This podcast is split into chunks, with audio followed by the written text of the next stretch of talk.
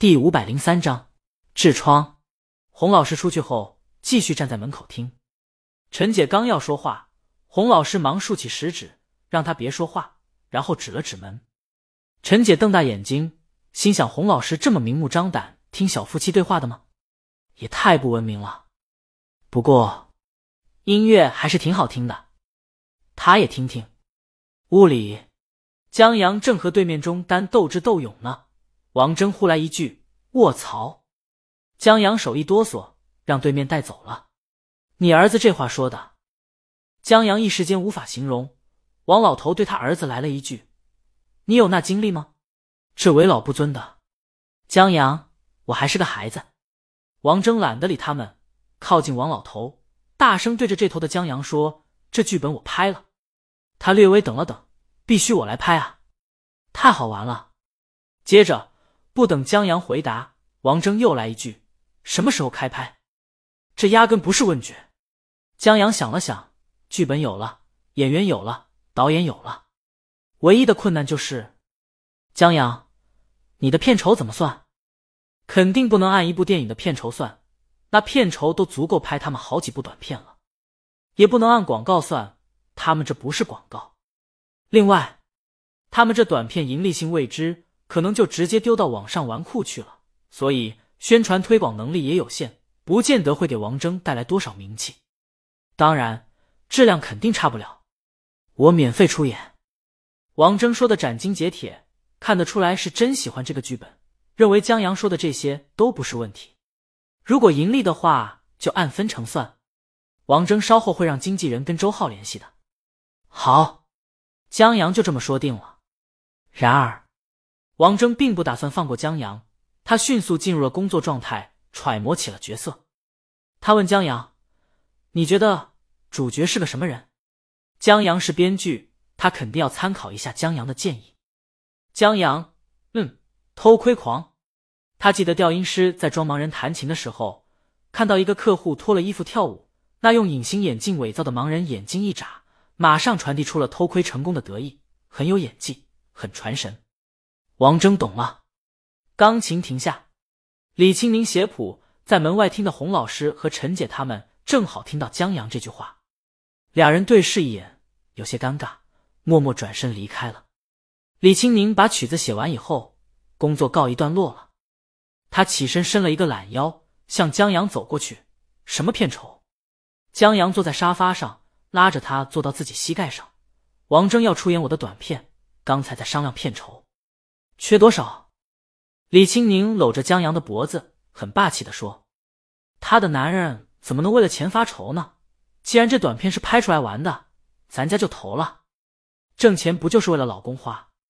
这话说的，江阳把游戏中的语音关了，我都要以身相许了。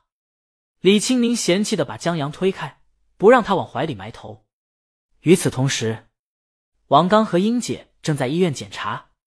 前几天，英姐工作忙了一点，肚子有点不舒服。检查一番后，听医嘱在家休息了几天。今天趁着王刚调休，他们又来医院检查一下，看还有没有问题。医院做彩超的人还不少。王刚他们等了半天，拿到单子去找医生的时候，都快到十二点午饭时间了。不过，医生见他们比他还急，反过来劝他们慢点。不着急，医生拿起检查单子看了一番，又让王刚把上次检查的单子拿出来。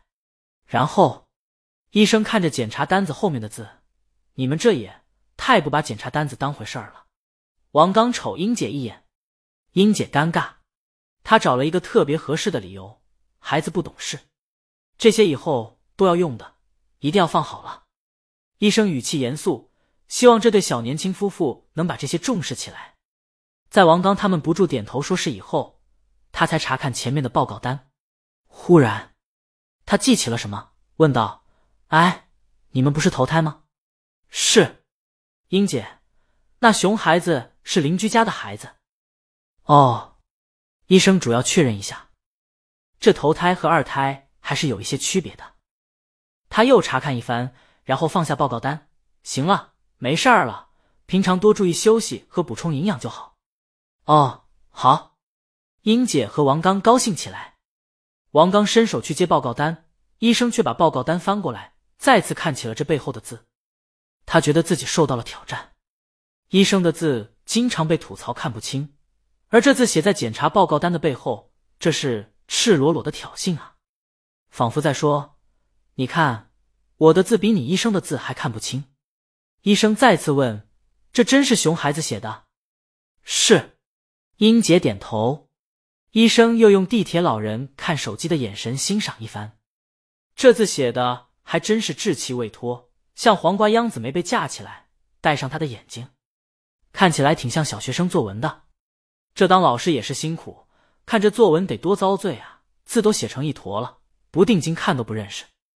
快下班了，医生把报告单放在一起交给王刚，再次嘱托他们保管好后，然后他迅速走人。科幻杂志编辑室很安静，橙子先生用一本书挡着脸，试图掩盖睡觉的事实。在办公室的窗户外面有一排银杏树，在秋高气爽的时节最美。慵懒的阳光和蓝天下，一阵风吹来，叶子簌簌下落，在空中飘荡，像黄蝴蝶一样。而当午后阳光穿过明镜的玻璃，落在地板上，跟着树影摇晃时，偶尔可以看见树叶影子的浮动。很好看，这本来应该是很惬意的景象。然而，橙子先生的同事小虾现在只觉得这阳光晃眼。他气愤的关上了窗帘，顺便把秋高气爽阻拦到的窗户外面。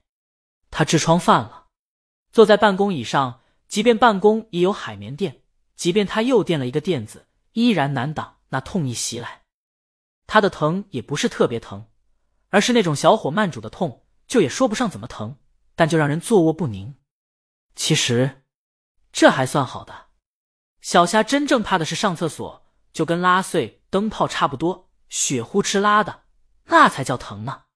这还不算完，在拉完以后，坐在办公室，小虾还得用意志力跟身体做斗争。他的时刻提醒自己，不能加，不能加，千万不能加。但局部的痒痒和疼痛，总忍不住让他臀部的肌肉抽搐那么一下。然后那么一夹，那酸爽，真叫爽！以为这就算完了，太年轻。